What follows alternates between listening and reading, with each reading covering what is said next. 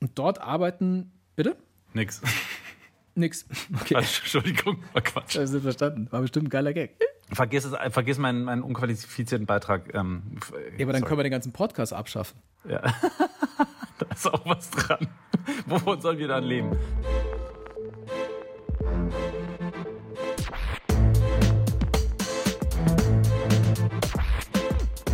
Klassik für Klugscheißer. Servus und herzlich willkommen zu Klassik für Klugscheißer, dem ja nicht mehr ganz neuen Podcast von BR Klassik. Ich bin Uli Knapp. Und ich bin Lauri Reichert. Schönen guten Tag auch von mir. Hier ist die Klassik für Klugscheißer Summer School. Wir geben euch ein Klugscheißerwissen, quasi einen Grundlagen-Crashkurs. Und zwar geben wir euch einen kleinen Überblick über die Musikgeschichte. Und zwar ähm, kürzen wir das Ganze ab. Also manche Folge wird etwas länger, manche etwas kürzer sein. Das ist unser Sommerprogramm für euch. Und unsere Idee ist, dass wir da jetzt jede Woche eine Folge rausballern. Könnt ihr euch also bilden, wenn ihr zum Beispiel am Strand seid, wenn ihr durch die Berge wandert oder wenn ihr einfach schön zu Hause auf dem Balkon abhängt. Vielleicht sollten wir einschränkend äh, noch dazu sagen, Uli, dass es bei uns jetzt um die westeuropäische Musikgeschichte gehen wird. Äh, das ist natürlich nicht die einzige Musikgeschichte, ähm, aber selbst in die europäische Musikgeschichte können wir euch nur einen Einblick äh, geben. Schließlich verbringen manche Menschen ein ganzes Forscher- oder ein ganzes Studentenleben mit dem Thema Musikgeschichte, Musikhistorie. Also das ist ein sehr, sehr weites Feld. Und für die heutige Folge haben wir gleich mal was vor, was eigentlich gar nicht geht. Unser Thema ist nämlich alte Musik. So nennt man alles, was vor 1750 in der Musik passiert ist. Warum ausgerechnet dieses Jahr? Dazu später mehr. Aber alte Musik, wie gesagt, ein weites Feld, kann zum Beispiel sowas hier sein.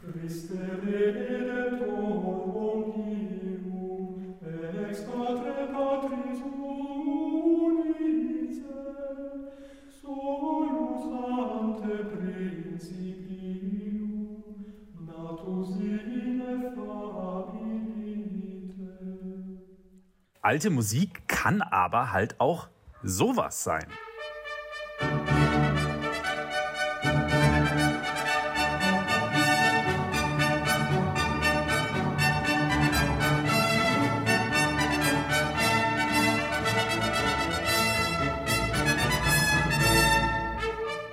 Merkt schon, das eine hat mit dem anderen relativ wenig zu tun musikalisch.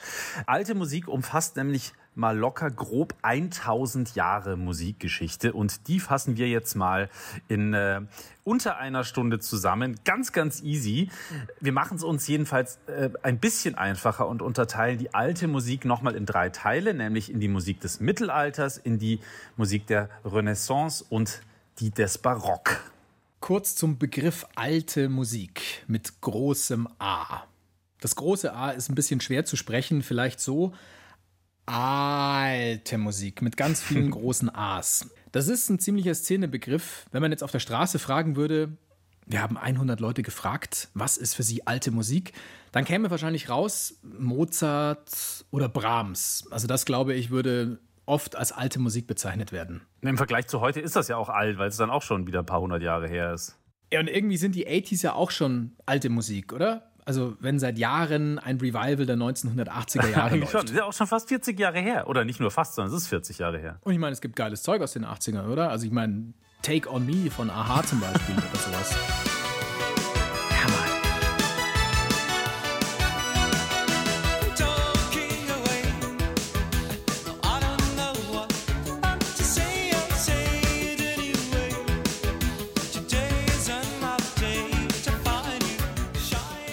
Mit diesem großartigen Zeichentrick-Video. Ja, 1985. Es ist also, wenn du sagst, dass, ist, dass das schon alte Musik ist und ich hatte damals ein äh, Aha-Poster in meinem Kinderzimmer hängen, dann ähm, bin ich auch schon alte Musik. Ja, dann bist du einfach ein alter Herr, oder? Aha. Aha, genau. So ist nice. es doch, oder? Beim Sport ja, ist es ja auch mal, die ja. alten Herren sind die Aha. Ich spiele in der Aha, die alten Herren. Alright. Lauri, wenn du vorhin schon gesagt hast, alles vor 1750, dann stellt sich auch die Frage, wo fängt die alte Musik genau an? Also ist es in der Steinzeit, bei der Familie Feuerstein? Ist es bei den Dinos? Ist es vielleicht direkt nach dem Urknall, also sagen wir eine Viertelstunde nachdem es gebumst hat? Im Grunde fängt sie bei der ersten Musik an, die in Europa bis heute überliefert ist. Und da sind wir, nehmen wir mal ein paar antike Ausreißer weg, mitten im Mittelalter genauer gesagt im 9. Jahrhundert. Ähm, was war so musikgeschichtlich los ab dem Mittelalter? Da steht kaum was anderes für die Musik des Mittelalters so sehr wie gregorianische Choräle.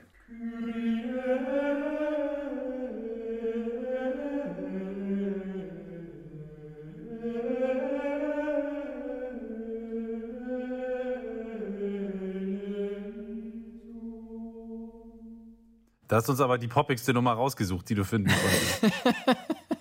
Für dich als East 17 und Ace of Base Fan muss ich ja irgendwas nehmen, worauf du tanzen kannst. Das war die Choralskola der Wiener Hofburgkapelle. Wir haben den Track gehört, Kyrie Magne Deus Potentiae. Übrigens, es gibt doch wirklich auch den Versuch, gregorianische Musik irgendwie zu verpoppen, aktuell oder schon seit einigen Jahren. Da gibt's doch, die heißen doch Gregorian oder so.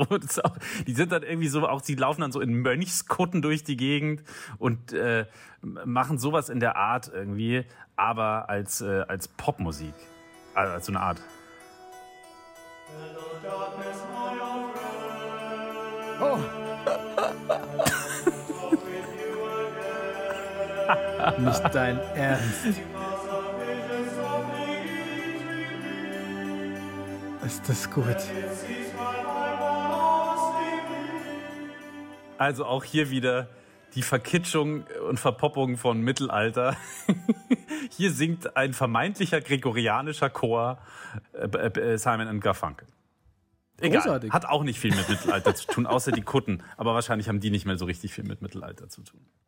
Ist auch auf der gregorianischen Bravo-Hits drauf, Volume 17. Alright, jetzt kehren wir mal zurück zu den gregorianischen Chorälen. Die sind, oder das sind einstimmige Melodien, also nichts mit erste Stimme, zweite Stimme, dritte Stimme und so weiter. Also immer einstimmig.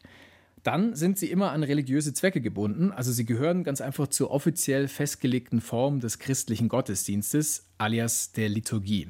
Ich habe mal ein paar Tage ins Klosterleben reingeschnuppert, das ist schon ein bisschen länger her, und ich war in einem Benediktinerkloster in Augsburg, St. Stephan. Da war ich auf der Schule nebenan. Und da haben die Patres in der Früh um 5 Uhr zur Morgenchore solche Songs geschmettert. Das klingt dann wirklich wie so eine Meditation, so musst du dir das vorstellen. Man ist komplett verpennt, aber die Mönche, sie singen halt. Es ist wie Morgen-Yoga für die Stimme und für den Geist. Also ich finde, es hat wirklich was. Uli im Kloster, was man da alles erfährt, Pater Ulrich. Halleluja. Ich frage jetzt nicht, was du da getrieben hast. Aber äh, warum heißen die gregorianischen Gesänge eigentlich gregorianisch? Eine Frage, die ich mir gerade komischerweise zum ersten Mal stelle. Ja, stimmt, das hat man einfach immer so hingenommen, gell? Heißt mhm. halt so. Ähm, es ist ziemlich einfach. Sie sind nach Papst Gregor I. benannt. Lange ist man davon ausgegangen, naja, der Grex, der hat die komponiert, die Choräle. Aber? Hat er ziemlich sicher nicht. Sie sind aufgeschrieben worden in Klöstern in Neumen. Das berühmte Kloster Neumen, da pilgern ja auch heute noch Menschenmassen hin. Da gibt es das gute Klosterbier mm. und so weiter und so fort. ja, der, der berühmte Stift Neumen, da war ich auch schon. Ähm, äh, ist natürlich Quatsch. Du meinst, Uli, mit Neumen diese ähm, recht grobe, frühe Form der Noten Niederschreibung, also der Notation, mit der man heute kaum noch Stücke nachsingen kann, weil es einfach niemand so richtig versteht, wie es funktioniert. Irgendwie haben die äh, Mönche ihre Choräle aufgeschrieben und haben äh, sozusagen schon so Tonhöhen und so markiert, aber eben keine absoluten, sondern immer nur in Relation zu dem, der da vorgekommen ist und so. Also für heutige äh, Augen ähm, taugen diese schriftlichen Zeichen damals nicht mehr so viel. Die Neumann-Notation. Die Neumann, genau. Mhm. Es war schwierig. Irgendwann denken sich die Mönche aber, oh, es wäre doch toll, zu zweit zu singen und ich einfach immer nur unisono, also einstimmig. Die ersten schriftlichen Belege dafür kommen aus dem 9. Jahrhundert. Sie arbeiten dann diese Mehrstimmigkeit immer weiter aus und ein bisschen später, im Jahr 1200, erreicht das Ganze sowas ja, wie seinen ersten künstlerischen Höhepunkt, könnte man sagen, und zwar in Paris. Wir springen an die Kathedrale Notre Dame, also nach Paris, also an die Kathedrale, die ja vor zwei Jahren, 2019, so ganz schlimm niedergebrannt ist und seitdem aufgebaut wird. In Notre Dame, da entstehen damals, so um 1200 herum, Kompositionen, die sind zwei-, drei- und vierstimmig. Und da arbeiten die vermutlich wichtigsten Komponisten ihrer Zeit, Leonin und Perotin, oder? John, Le John Lenonin. ja, John Lenonin und, und Eva Perotin oder Leonin und Perotin oder einfach nur Leonin und Perotin oder Leo und Pero, wie auch immer. Die beiden sind auf jeden Fall Komponisten ums Jahr 1200 herum an der Kathedrale von Notre Dame. Von den beiden selber weiß man jetzt recht wenig, Alles über die beiden kommt von einem anonymen Engländer, genannt Anonymous 4 oder Anonymous 4, The Fourth, wie auch immer. Also der schreibt über sie später einfach mal ein paar Sachen auf. Zum Beispiel das hier. Und merke dir, dass der Magister Leoninus, gemäß dem, was gesagt wurde, der beste Organister gewesen ist, der ein großes Buch zur Bereicherung des Gottesdienstes schuf. Und dies war in Gebrauch bis zur Zeit des Perotinus Magnus, der der beste des Kantor und besser als Leoninus war. Das hat dieser anonyme Typ aufgeschrieben. Leonin ist der erste namentliche genannte Komponist von Mehrstimmigkeit, aber die Quellenlage ist halt so dünn, dass man kaum sagen kann, wie einflussreich die Jungs jetzt wirklich waren. Wir hören mal in so ein Werk rein. Die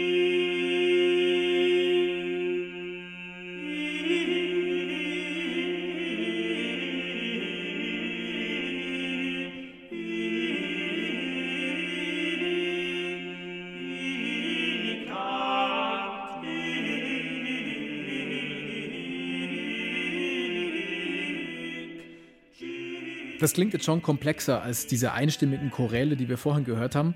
Ganz einfach, weil man mehrere Stimmen hört. Gell, was das, was so ein bisschen dann ausmacht gleich. Ja, so ist es. Die Musik aus der Notre-Dame-Zeit, die wir gerade gehört hatten, die war ja aus dem 13. Jahrhundert und ein Jahrhundert später, im 14. Jahrhundert, da wird die schon so etwas herablassend bezeichnet als Ars Antiqua, alte Kunst. Und deswegen machen die da jetzt was anderes. Sie machen stattdessen Ars Nova, neue Kunst. Und diese neue Kunst, die wird jetzt komplexer, harmonisch und besonders rhythmisch. Das ist neu und wie sich das gehört, verbietet der Papst das erstmal. Diese neue Musik, die darf es nicht in der Kirche geben, so erlässt es der Papst 1322. Wir probieren natürlich trotzdem was von dieser verbotenen Frucht. Ein berühmtes Meisterwerk dieser Zeit die Messe de Notre-Dame von Guillaume de Machaut.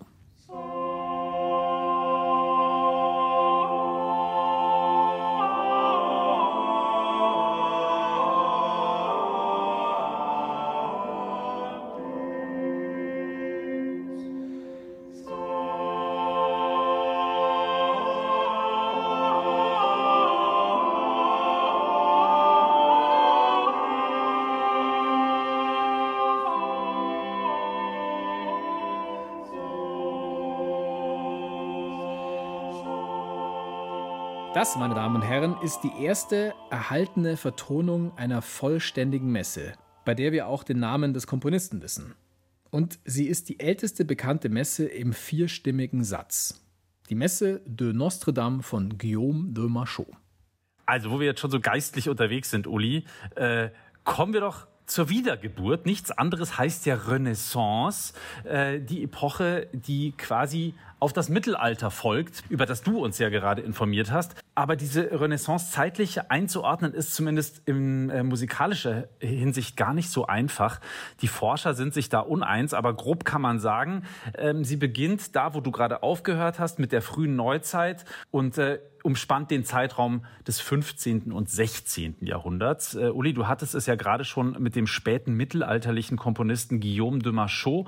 Der ist in Reims, noch so schönes Wort, in Nordfrankreich geboren worden.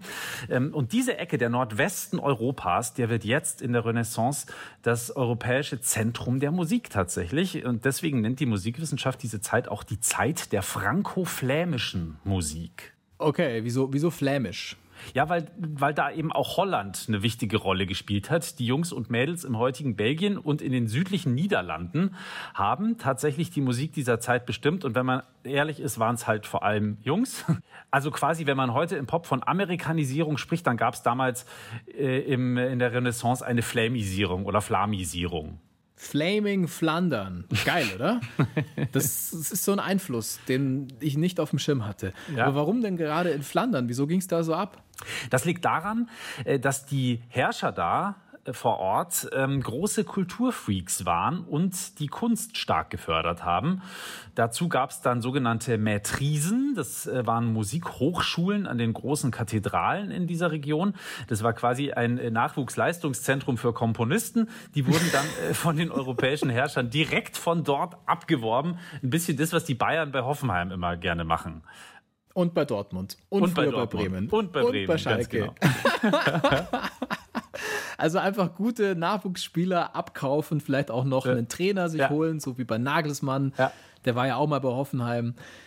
Wer waren denn damals denn so die großen Stars, die man abwerben konnte?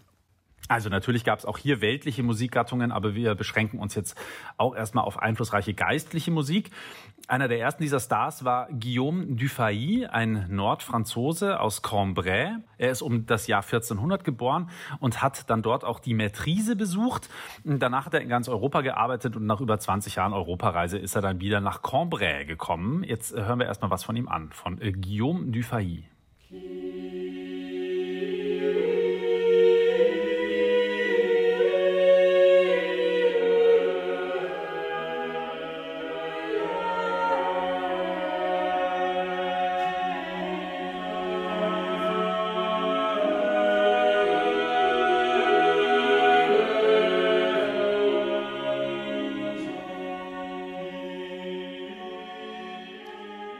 Ja, das hört sich schon ein bisschen lebendiger an als das, was wir vorher gehört haben. Ja, eindeutig. Und zwar einfach deswegen, weil es weniger Regeln gibt und mehr Experimentiererei mit neuen Intervallen. Übrigens ganz interessant, das Beispiel gerade zeigt auch noch was anderes. Eigentlich war das gerade das Kyrie einer Messe, also quasi der erste Teil einer Messvertonung. Aber eigentlich ist es ein Sauflied, oder wie? ja, quasi. Also es ist kein Sauflied, aber die Melodie ist tatsächlich die Melodie von einem weltlichen Lied mit dem Namen L'Homme Armé, eine französische Chanson, die übersetzt Der Mann in Waffen heißt und so klingt. L'homme, l'homme,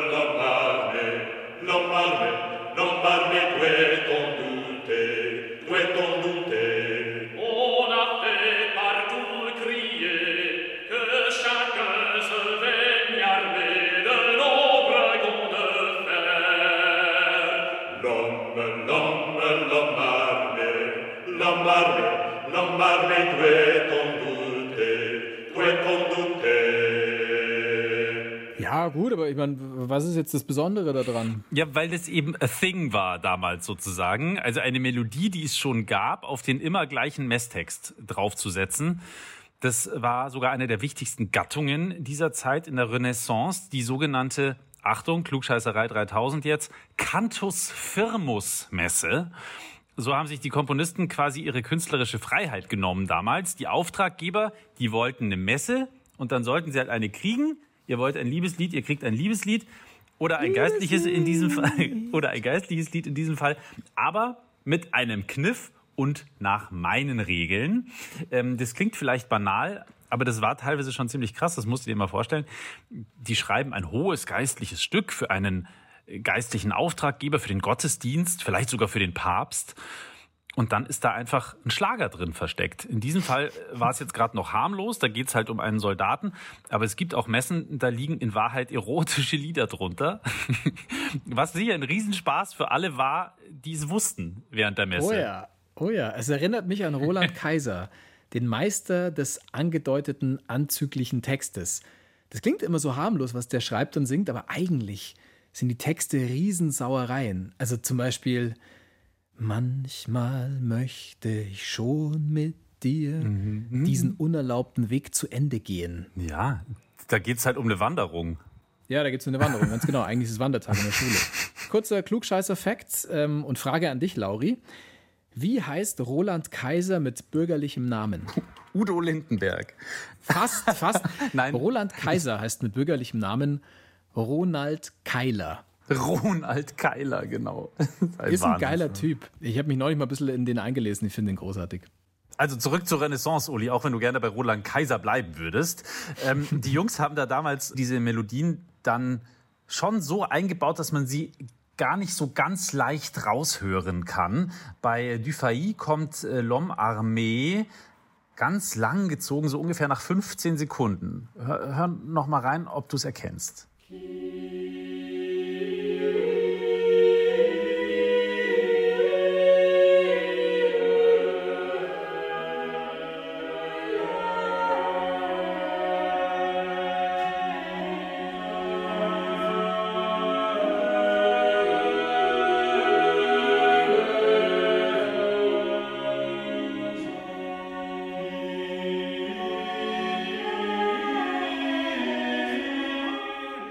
Also ist schon kunstvoll da reingewoben worden, auf jeden Fall. Hast du erkannt? Boah, nee, also ehrlicherweise nein. Ja, da, also muss, da muss man sich schon tatsächlich ein bisschen reinhören. Ähm, aber es gab einen Dude, der war in der Renaissance der absolute Meister drin in diesen Cantus Firmus Messen. Und zwar hieß der Josquin Després. Der ist äh, um 1450 in Nordfrankreich geboren. Ähm, er hat äh, gesungen und komponiert auch in Frankreich, aber auch in Rom, in Mailand, am französischen Hof und dann in Ferrara. Da wollte man ihn unbedingt haben, aber Herr Depré hat den Alaba gemacht und damit er da hinkommt, hat er einen wahnsinnig hohen Lohn verlangt, nämlich 200 Dukaten. Keine Ahnung, wie viel das ist, aber es klingt viel. Und, Millionen! Und es war auch viel. Und, äh, und er, er konnte sich das natürlich leisten, denn ähm, der war so berühmt und so gut, dass der Herzog halt gezahlt hat. Äh, man nennt ihn unter. Musikwissenschaftlern übrigens immer beim Vornamen, so wie Neymar. Neymar lässt sich immer mit seinem Vornamen anreden und hat eine coole Frise. Über die Frise von Josquin weiß ich tatsächlich nicht so wahnsinnig viel. Aber was ich weiß, ist, dass er sogar zwei Missa l'Homme Armee geschrieben hat. Und äh, bei beiden benutzt er andere Spielereien noch zusätzlich zu dieser ja eh schon bekannten Melodie. Das Kyrie klingt bei ihm so. L'Homme Armee ist hier die vierte Stimme, wenn ihr das raushören könnt, die einsetzt nach ja, ungefähr 14 Sekunden.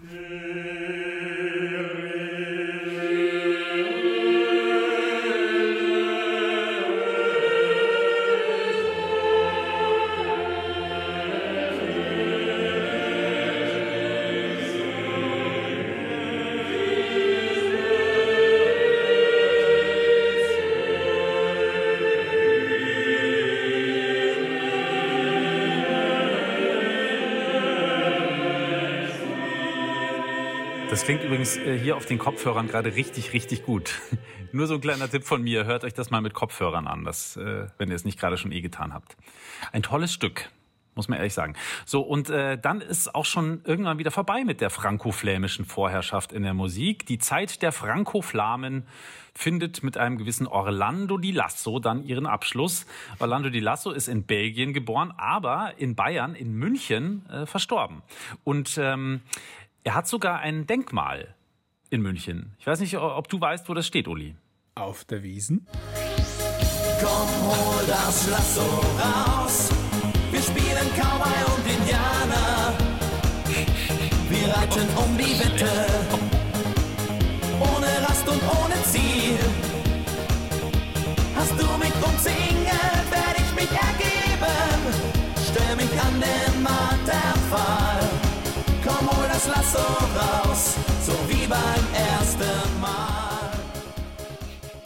Ja, stimmt, ich gebe es ah. zu. Das müsste ja dann erholt den Lasso raus Hol heißen, den, Lasso den Orlando. Und das ist ja falsch, weil es heißt ja das Lasso. Also insofern, es kann nicht stimmen. Ja. Die Lasso. Orlando die Lasso, die Lasso ist, die Lasso, ist, ist sein Nachname. Und äh, sein Denkmal steht am Bayerischen Hof in München. Was? Mhm. Bei diesem riesen Hotel, bei dem teuren. Richtig, genau, da gegenüber. Aber da steht doch, aber, aber da ist doch direkt davor, also ich fahre da oft mit dem Fahrrad vorbei, da ist dieses Michael Jackson Gedächtnisding, also genau. wo Fans immer wieder was niederlegen, Fotos zum Beispiel, Kränze und keine Ahnung ja. was, auf jeden Fall Michael Jackson. Ja. Aber verehren. Das ist, das ist in Wahrheit das Denkmal für Orlando Di Lasso. Das wird nur als Michael Jackson Denkmal zweckentfremdet. Tatsache. Das ist ein kleiner Funfact noch Skandal. am Rande. Und zum Abschluss, also wir machen einen Deckel auf die Renaissance in den beiden Jahrhunderten nach der mittelalterlichen Musik im 15. und 16. Jahrhundert wird die Musik, wie wir gerade gehört haben, komplexer. Es werden zum Beispiel mehr Intervalle verwendet. Sie wird auch mathematischer und verrätselter. Also irgendwie mehr Kunst, äh, wenn du verstehst, was ich meine. So langsam gewinnen auch Instrumente an Bedeutung. Das entwickelt sich aber erst so langsam im Laufe der Renaissance. Zum Beispiel, ähm, dass ein Instrument eine Gesangsstimme übernimmt oder vielleicht sogar ergänzt. Und ein großer Meilenstein um das Jahr 1500 entwickelt sich der Notendruck und klar, dass das der Musik nochmal einen ganz, ganz neuen Boost verpasst, weil äh, Werke jetzt natürlich massenweise verbreitet werden können und man sie jetzt auch viel leichter aufführen kann. Und das erleichtert es den Komponisten dann natürlich auch total in der nächsten Epoche, der letzten, die wir heute besprechen, Uli.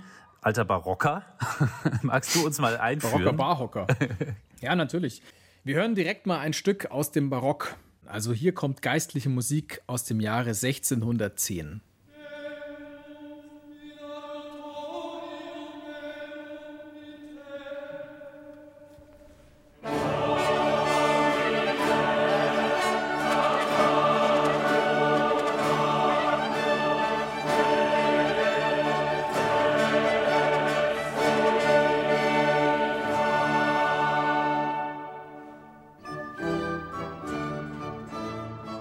Claudio Monteverdi, Vespro della Beata Vergine. Das klingt doch komplett anders als das, was wir vorhin in der Renaissance gehört haben, oder? Total. Also man kann auf jeden Fall sagen, dass das Jahr 1600 eine Zeitenwende in der Musik ist. In der Renaissance, da hatten wir eine komplexe Polyphonie, also bei der jede Stimme gleich wichtig ist. Es ist verschlungen und verrätselt. Das nennt man jetzt abfällig Stile Antico bzw. Prima Practica. Also man schaut etwas herablassend auf das, was vorher war. Das hat man ja in der Renaissance dann auch schon gemacht, wenn man aufs Mittelalter geguckt hat. Genau, das kann man irgendwie so als Trend festmachen. Die, die danach kommen, schauen immer etwas herablassend auf die, die davor waren. Und heute gibt es 80er Revivals, ist doch irgendwie seltsam. genau. ja, und was sie dann da machen, eben so um 1600 rum, ist, dass man eben stattdessen im Stile Nuovo oder auch Seconda Practica komponiert. Es herrscht die Monodie, nicht zu verwechseln mit der Monotonie für alle Franken. Der Schwerpunkt liegt jetzt auf der melodischen statt auf der harmonischen Gestaltung. Also, was die Leute jetzt wollen, ist, sie wollen den Text verstehen und sie wollen Musik, die dem Textsinn folgt. Also, das bedeutet, du singst jetzt nicht einfach nur Kyrie und wenn es auf ein Sauflied ist, sondern wo halt einfach die Musik zum Inhalt des Textes passt. Also, wenn es jetzt geistlich ist, dann soll es gefälligst auch geistlich klingen. Ein monodischer Gesang braucht eine Begleitung und so wird der Generalbass entwickelt. Das ist eine gewisse regelfolgende harmonische Begleitung der Melodie. Die Musik von eben, die kommt von Claudio Monteverdi, der ist 1567 geboren in Cremona. Claudio Monteverdi ist ein richtiger Musikrevolutionär, der hält sich einfach nicht an die Regeln, die es vorher gab. Er setzt den Generalbass ein und erfolgt der Idee der Monodie. Und klare, gesungene Melodien, zurückhaltende Begleitung, das, was der macht, das ist schon fast Oper. Und letztlich schreibt Monteverdi dann eine der ersten Opern überhaupt, L'Orfeo, aus dem Jahre 1607.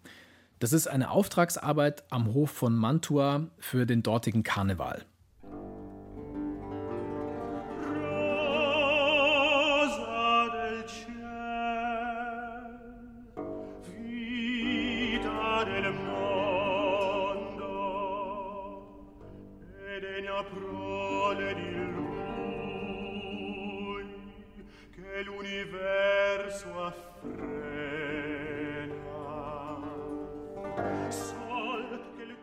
An Monteverdi erkennt man da die zwei großen Linien, die für die ganze Zeit des Barock bestimmend sein werden. Nämlich einerseits höfische Musik, also musikalische Repräsentation des Absolutismus, und andererseits geistliche Musik. Ein äh, anderer ganz großer Name, wir haben ja jetzt gerade schon ähm, Monteverdi von dir gehört, ein anderer ganz großer Name des Barock ist äh, Arcangelo Corelli, geboren 1653. Auch mutig finde ich, sein Kind Erzengel mit Vornamen zu nennen. Aber gut. Ach so, deswegen A Arcangelo. Arcangelo. Okay. Jetzt äh, Arcangelo, okay. Es gibt ja auch heute noch Leute, die Traugott heißen oder so. Insofern ähm, auch gar nicht so außergewöhnlich. Sein Spitzname ist übrigens auch ganz cool. Man hat ihn nämlich Il Bolognese genannt. Der würde mir persönlich sehr gut gefallen, denn ich liebe Spaghetti Bolognese auch sehr. Jedenfalls, also Il Bolognese heißt natürlich der Typ aus Bologna, äh, frei übersetzt. Jedenfalls ist unser guter Erzengel ein sehr gutes Beispiel dafür, was für einen riesigen Sprung die Instrumentalmusik im Barock gemacht hat. Ähm, der hat überhaupt nur Instrumentalmusik komponiert und hier war er ganz besonders prägend für das Genre des sogenannten Concerto Grosso. Das ist sowas. Musik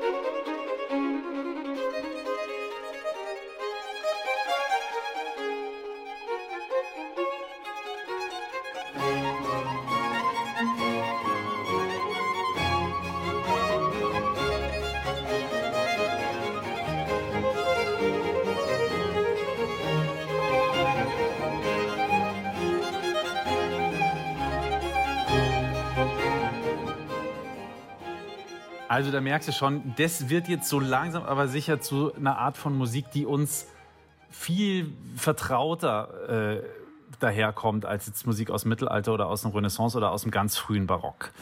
Genau, und, und gewirkt hat äh, der gute Corelli, ähm, von dem wir da gerade ähm, was gehört haben, in äh, Rom. Da hat er für verschiedene Adlige gearbeitet, aber auch für Kardinäle und äh, private Mäzene. Also er war sozusagen ähm, wie du ja auch schon gesagt hast, die beiden großen Schienen des Barock, die hat er auch verkörpert. Er war nämlich weltlich und geistlich gleichermaßen unterwegs. Ja, man muss sich immer breit aufstellen. Also auf jeden Richtig, Fall hier ja, mehrere fahren. Standbeine haben, auch zweigleisig fahren und so weiter. Aber jetzt nochmal zu diesem Concerto Grosso. Was ist das überhaupt und was ist das Besondere daran? Also ähm, bedeutet im Prinzip, dass eine kleine Gruppe von Instrumenten und eine größere Gruppe sich abwechseln. Ähm, sich irgendwie auch um Spielen miteinander interagieren, ähm, einsetzen, aussetzen. Das ist alles sehr lebendig, das ist dynamisch, äh, das ist verspielt. Ähm, es kann übrigens auch mal ein Solist äh, ganz alleine sein und dann kommt das Orchester wieder dazu und so weiter und so fort. Ähm, ob übrigens die berühmten brandenburgischen Konzerte, Concerti Grossi sind. Darüber streiten sich die Gelehrten, ist aber eigentlich auch ein bisschen egal. Jedenfalls hat der berühmteste aller Barockkomponisten auch ein paar von diesen Concerti Grossi geschrieben. Sein Name, Uli, lautet Kaiser Roland. nee, der, der noch früher, noch früher, noch weiter zurück. Ah, noch früher, noch früher. Okay, gut. Ja, ähm, ja, dann ist es natürlich Bach, der ja eigentlich mindestens Ozean oder Meer heißen Meer müsste. Heißt. Ganz genau. Johann Sebastian Bach, ähm, der ja dann auch schon ein paar Mal hier bei uns im äh, Podcast vorgekommen ist. Zu Lebzeiten war der ja gar nicht mal so berühmt und beliebt, zumindest als Komponist nicht, sondern eher als Chorleiter und als Orgelvirtuose. Aber dann hat Felix Mendelssohn ihn später wieder ausgegraben und seitdem ist der The King of Barock sozusagen. Ähm, Bach steht ja besonders eigentlich in unserer Wahrnehmung für die geistliche Musik was jetzt aber gar nicht unbedingt an seiner großen Frömmigkeit liegt. Ähm, die Auftraggeber, die wollten das halt vor allem von ihm hören. Er hat aber durchaus auch weltliche, also höfische Musik geschrieben. Allerdings Opern gibt es von Bach nicht. Hätte mich tatsächlich mal interessiert, wie so eine Bach-Oper äh, geklungen hätte.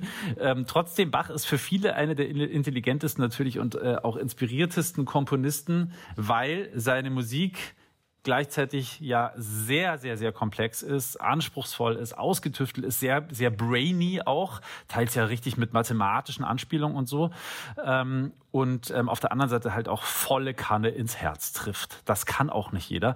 Und äh, als Johann Sebastian Bach 1750 stirbt, ist der letzte Barockkomponist tot.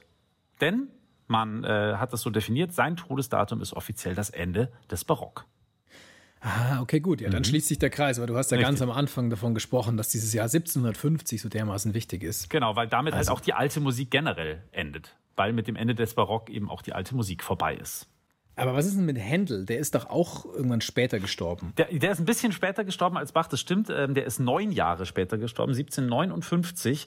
Und natürlich gab es auch nach Bachs Tod noch Barockmusik, aber ja, man, man setzt da einfach sozusagen das Ende, weil es dann tatsächlich auch bald wirklich äh, in neue Richtungen geht. Also Bachs Tod steht sozusagen äh, für das Ende dieser Ära des Barock.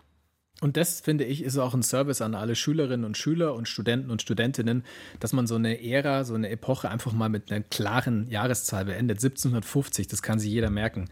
1759 wäre schwieriger, finde ich. 1750, Barock, Ende. Genau, und damit auch äh, Ende eines krassen Rittes, äh, den wir da gerade mit euch äh, vollzogen haben. Und natürlich war das auch eigentlich relativ unmöglich, was wir davor hatten. Also quasi die ganze alte Musik in einer Podcast-Folge durchzunehmen. Äh, aber man würde das, wenn wir ehrlich sind, auch nicht in zehn Folgen schaffen, denn alte Musik, das ist wahnsinnig viel Zeug, das musikalisch so, so, so unterschiedlich ist und sich eben halt auch über einen Zeitraum von beinahe tausend Jahren äh, hinzieht. Also das ist ein bisschen weird, das alles unter diesen Hut alte Musik zu packen, aber das haben wir nicht erfunden. Nee, wir haben uns da einfach dran an diese Einteilung gehalten. Genau. Es war sehr viel Musik. Wir konnten nicht alles wirklich länger hören. Und deswegen gibt es natürlich wieder eine Playlist zu dieser Folge. Da findet ihr alle Musik, die ihr heute hier vielleicht nur ein paar Sekunden gehört habt. Nochmal im Ganzen findet ihr auf Spotify. Und das gibt es eigentlich zu jeder Folge, die wir gemacht haben. Und es sind ja mittlerweile schon über 20. Ja, und sorry für Subway to Sally. Kein Problem. Und äh, Cowboy und Indianer. Also ein paar Sachen brechen aus. Wer jetzt diese Playlist hört, der hört es vielleicht lieber leise für sich oder hat coole Nachbarn oder einen netten Partner, dem das nichts ausmacht. Ja, bietet sich in dem Fall an. Was wir versprechen können, ist, dass es in der nächsten Folge deutlich, sagen wir mal, verträglicher wird. Denn äh, auch da werden wir mit euch weiter reiten durch die Epochen der Musikgeschichte. Da aber durch die, sagen wir mal, deutlich, für unsere Ohren deutlich verträglicheren Epochen der Klassik, also nicht des Genres, sondern sozusagen wirklich der zeitlichen Epoche, der Klassik oder auch Wiener Klassik genannt und der Romantik. Das war's für dich, Uli. Ich schmelze Jonsch schon dahin. Und ich werde ein bisschen Roland Kaiser hören bis dahin und dann bin ich in sehr romantischer Stimmung. Also, dann bleibt's romantisch. Wir hören uns äh, bei der nächsten Folge wieder. Mein Name ist Lauri Reichert. Ich bin Uli Knapp. Servus. Ciao, ciao.